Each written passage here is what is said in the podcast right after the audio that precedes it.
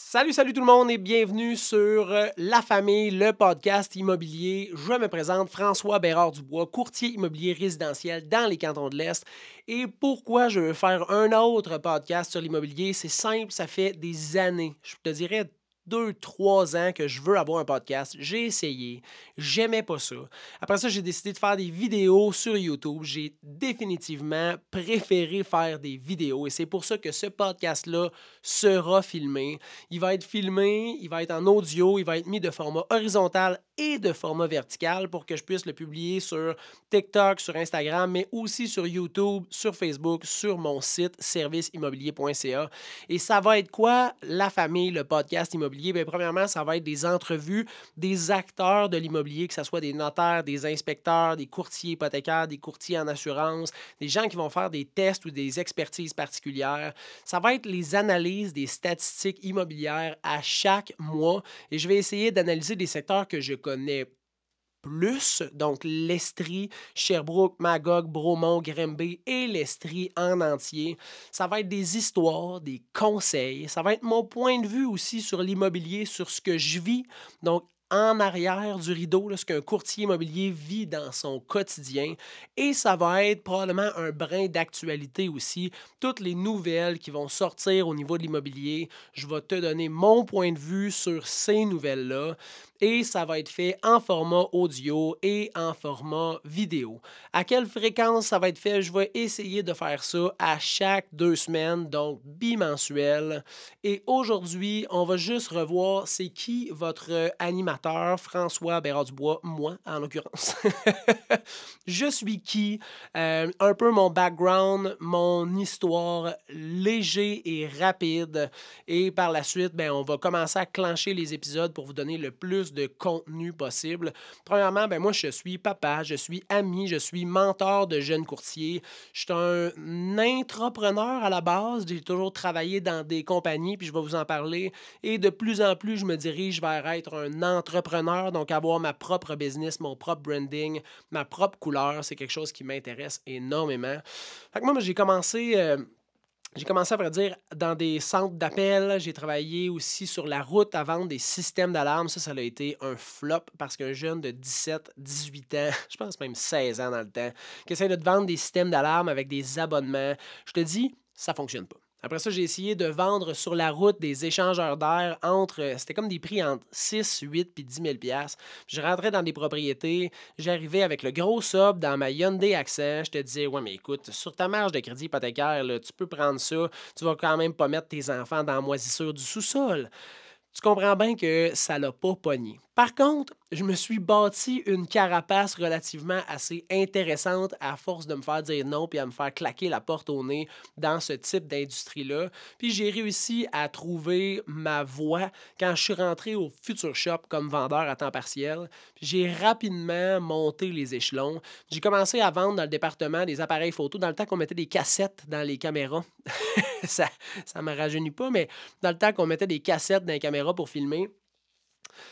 Ça a été une expérience vraiment, vraiment enrichissante. J'ai eu des gens dans mon parcours qui m'ont tellement marqué comme Afid, Joanie, Maude, Adnan, PA. C'est tous des gens qui m'ont. Martin, sans oublier Martin. Euh, c'est tous des gens qui m'ont vraiment marqué par leur passion envers le service à la clientèle, envers la vente, leur technique, leur approche, les mots qu'ils utilisaient, les tonalités qu'ils utilisaient. Puis la science derrière la vente, la psychologie derrière la vente m'a toujours vraiment intéressé. Par la suite, ben, j'ai été temps plein, j'ai géré un département, après ça, j'ai géré un magasin, j'ai fait des formations pour aller gérer le magasin de Grimby. Ça a été mon premier vrai défi d'entrepreneur, de gérer les employés, de m'assurer d'augmenter la performance, puis de réaliser des objectifs euh, financiers de vente. ça a été vraiment quelque chose que j'ai apprécié j'ai apprécié, puis moi, j'apprends en me cassant la. Puis je me suis cassé la gueule tellement souvent parce que j'avais. J'avais pas de manière, j'étais arrogant, j'avais un gros ego. Fait que tu comprends bien que quand tu gères d'autres jeunes, c'est pas des défauts qui sont super bien reçus. par tes employés. Puis ça m'a pris plusieurs, plusieurs années. Moi, j'ai été chez Future Shop, euh, Best Buy à la fin pendant, je te dirais, 9 ans. Puis je te dirais que mes huit premières années de gestion ont été de la totale merde. On a atteint les chiffres. On a atteint les chiffres. Mais en termes de qualité de comment je pourrais dire ça? En termes de qualité de gestion, en termes de qualité de communicateur, puis en termes de respect dans la vente, ça n'a vraiment pas été mon point fort. Fait que les gens qui m'ont juste connu quand j'étais au Future Shop, là, assurément, ils n'ont pas nécessairement la meilleure opinion de moi. Ils vont vous dire Ah, François, c'est un Christy de bon vendeur.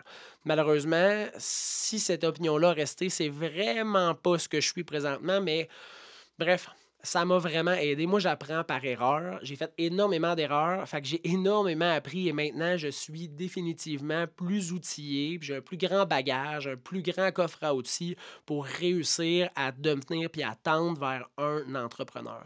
Quand Future Shop a été acheté, à dire, ça a toujours été une compagnie sœur de Best Buy, mais quand ils ont fusionné les deux compagnies, j'ai continué euh, mon aventure avec Best Buy. Ça a été un gros challenge parce que je partais de gérer des employés à commission à gérer des employés qui étaient payés à l'heure. Donc, la motivation était absolument pas le gain financier. Puis là, je te dis, j'ai fait ça un mur. Un sacrement de mur parce que là, de juste dire, ouais, mais tu veux-tu faire plus de cash? Ben, ça marche pas. À la limite, tu veux faire plus de cash, genre faire deux heures de plus sur ton shift pour remplacer ton collègue, mais tu comprends que c'était vraiment plus la même motivation. Fait que là, il a fallu que je change mon fusil d'épaule, puis vraiment que je comprenne la gestion, les relations humaines, euh, les motivations de chacun qui sont très, très, très différentes. ça m'a pris vraiment un bon bout de temps. Puis il y a eu un moment assez névralgique dans mon emploi là-bas où on m'a rencontré dans le bureau pour me dire Écoute, François, on te crise dehors ou tu lis un livre de savoir-être en public. Et c'est à ce moment-là, et je remercie Alfredo Suarez, qui était mon directeur de district à ce moment-là, c'est à ce moment-là que j'ai commencé à lire et à me développer, à prendre des formations, mais surtout à m'ouvrir au bagage que les autres ont.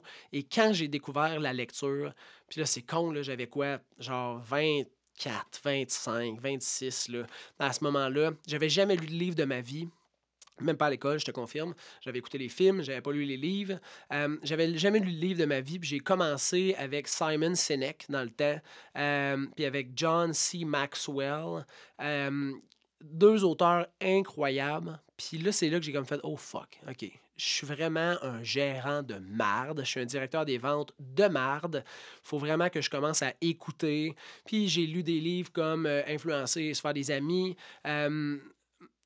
ça a été pour moi une révélation, l'ouverture à la connaissance des autres qui, qui, ont écrit des mémoires, des livres, qui ont fait des formations. Puis j'ai commencé à gober tout ça et c'est là que ma vie a vraiment changé. Ma vie, ma vie professionnelle, ma vie personnelle aussi, puis mon identité a vraiment, vraiment, vraiment évolué. Puis malheureusement, ça n'a pas fonctionné avec Best Buy parce que j'avais encore cette arrogance-là, j'avais encore cette jeunesse, cette fougue-là que j'avais de la difficulté à contrôler. J'étais impulsif, euh, j'étais pas au, quand même au meilleur de moi, malgré que je tendais vers devenir un meilleur être humain. J'étais loin d'être la bonne personne pour être à ce poste-là, dans cette entreprise-là, puis de juste appliquer des changements de procédure. Ça ne fonctionnait pas pour moi. J'ai quitté, puis j'ai eu la chance d'aller chez Electromag. Et là, j'ai rencontré Alain Cool, qui est de loin l'entrepreneur proche de moi, là, que, que j'ai eu accès, qui m'a le plus impressionné. Quelqu'un de calme, qui donne confiance, qui a confiance en ces gens, puis tu le sens quand tu es dans place parce que les gens travaillent définitivement pour cet entrepreneur-là. Euh, j'ai fait deux ans en représentation en automatisation industrielle, un domaine que je connaissais absolument pas et que j'ai appris à connaître euh, petit peu par petit peu. Et c'était un rythme de vente. Tu es au Future Shop, tu es au Best Buy, le rythme de vente est excessivement rapide. Euh, tu fais une transaction, ça dure, ça dure 15 minutes, 1 heure, 2 heures, 3 heures maximum. Là, en représentation industrielle, ça dure des mois, des années avant que les budgets soient, soient débloqués. Des fois, c'est une rencontre, deux rencontres, mais c'est vraiment un principe de relation et de lent changement. Fait que ça m'a appris la patience. Et j'ai aussi appris une coupe de skills à partir de là, mais j'ai regardé Alain, puis je me suis dit, je veux vraiment devenir un entrepreneur comme ce propriétaire-là. Euh, puis ça m'a aussi appris à faire des marathons. Fait à pas chercher à réussir rapidement, à closer rapidement, avoir un gain rapide, mais de bâtir des relations. Et ça, ça a créé vraiment un grand virage dans mon interaction avec les clients. Au moment où je suis chez Electromag, ça fait déjà, je te dirais, quatre ans que. Quatre ans? trois ans que je suis courtier immobilier. J'ai fait mon cours pendant que j'étais directeur des ventes au Future Shop. J'ai travaillé à temps partiel au Future Shop. Je j'ai travaillé à temps plein au Future Shop, mais vraiment à temps plein, puis au Best Buy, puis chez Electromag. Mais euh, j'ai fait du courtage à temps partiel pendant les cinq premières années. Euh, parce que j'avais besoin de stabilité financière, parce que je voulais pas mettre euh, la sécurité financière de ma famille en jeu. Puis quand est arrivée la COVID, ben oui, on va en parler même dans ce podcast-là, dans ce podcast-là la fameuse COVID, c'est là que euh, j'ai été slacké chez Electromag, comme plusieurs entreprises, c'est le temps qu'ils fassent comme wow, fuck, qu'est-ce qui se passe? Là, on, on, vit, on vit quelque chose qui, est sans précédent. Fait faut, faut prendre le temps de regarder, voir qu'est-ce qui se passe j'ai été slacké, puis là, je me suis dit, OK, fuck, j'ai pas plus de sécurité financière en tant que salarié. J'avais tellement de forte passion pour l'immobilier que je me suis dit, check, go. Je me donne la chance. Ma femme m'a dit, j'ai confiance que tu vas réussir. J'ai commencé à parler à gauche, à droite aux gens, puis les gens me disaient, mais pourquoi tu ne te donnes pas la chance? À, la limite, tu vas te trouver d'autres choses, là, là, ou à la limite, Electromag vont te reprendre. Là, là. Fait que c'est là que je me suis lancé à temps plein dans l'immobilier, puis que j'ai fait seulement du courtage. Et là, ma, croissance a été exponentielle. En plus, on arrive dans les meilleurs temps pour l'immobilier. J'avais acquis une foule d'informations, puis une foule de compétences en marketing, en en, ben, en, immobilier, en relation. Euh, j'étais enfin prêt à me lancer comme courtier à temps plein et ça a vraiment été deux années incroyables. Et quand je vous disais plutôt que j'étais entrepreneur, euh, puis que je me dirige vers l'entrepreneurship, euh, j'arrivais cette année à un point où si je voulais continuer à croître puis continuer à m'accomplir, j'avais pas le choix d'avoir des gens pour venir m'aider. Donc j'ai engagé un directeur des opérations qui lui gère l'expérience client puis la structure euh, de, de la business, l'entreprise, la patente que je suis en train de créer. Je me suis aussi euh, associé avec un jeune courtier avec lequel je faisais du mentorat qui va venir m'aider dans l'horaire, dans la gestion des acheteurs. Euh, et éventuellement, j'ai Amélie, si jamais m'écoute, Amélie, je sais que tu vas être incroyable, qui est en train de faire son cours présentement et que j'ai définitivement le goût d'avoir avec moi. Je dis pas dans mon équipe parce qu'il n'y a pas comme d'exclusivité, il n'y a pas de. Mais euh, on partage la même passion, on partage la même vision. Puis moi, le, le mentorat que je faisais au Best Buy, au Future Shop, euh, qui est de former des gens puis de les aider dans leur croissance, c'est quelque chose qui me manquait énormément. Donc, je vais pouvoir recommencer à faire ça en plus de pouvoir gérer une plus grande quantité de transactions, un plus grand impact à plus de gens qui ont des projets immobiliers. Et ça, c'est ce que je suis en train de faire. Et je vous accompagne, à dire vous m'accompagnez, je vous amène avec moi dans ce, cette croissance-là. Et au fur et à mesure qu'on va faire des podcasts, je vais vous parler un peu de mon développement, de mes challenges, mais je vais aussi, comme je vous disais, analyser les statistiques immobilières, vous donner mon point de vue sur le marché, interviewer des acteurs de l'immobilier. Puis ça, ça va être un gros trip qu'on va faire ensemble, en vidéo, en audio. Je vais publier ça sur les réseaux sociaux. Puis on va pouvoir ensemble avoir un plus grand impact dans le projet immobilier des clients qui vont faire affaire avec moi. C'est un beau projet. J'ai vraiment hâte de, de, mettre ça en place. Et là, l'épisode zéro que vous écoutez présentement, c'est le premier pas dans une très grande aventure qui va être de construire ma, comment je pourrais appeler ça, ma bébite, ma patente, mon entreprise qui va être dans le courtage immobilier. Et je vous apporte avec moi la suite dans les prochaines semaines. Ça va être seul ou accompagné. Puis on risque, on est le le 10 novembre 2022 présentement, on risque d'analyser les statistiques immobilières du mois passé ou du dernier trimestre pour faire un point de où on est, c'est quoi mon point de vue sur qu'est-ce qui se passe présentement? Parce qu'on en entend dans tous les journaux conventionnels, à TV, à radio. L'immobilier, on dirait que c'est mort. Quand j'appelle les gens sur du proprio, ils me disent Ouais, c'est très tranquille de ce temps-ci. Euh, l'immobilier, c'est normal, c'est mort. Est-ce que c'est mort? Est-ce que c'est très actif? Est-ce que c'est explosif? Est-ce qu'il y a encore de la surenchère? Est-ce qu'il y a de la négociation? Bien, c'est ça qu'on va voir ensemble en analysant les statistiques immobilières.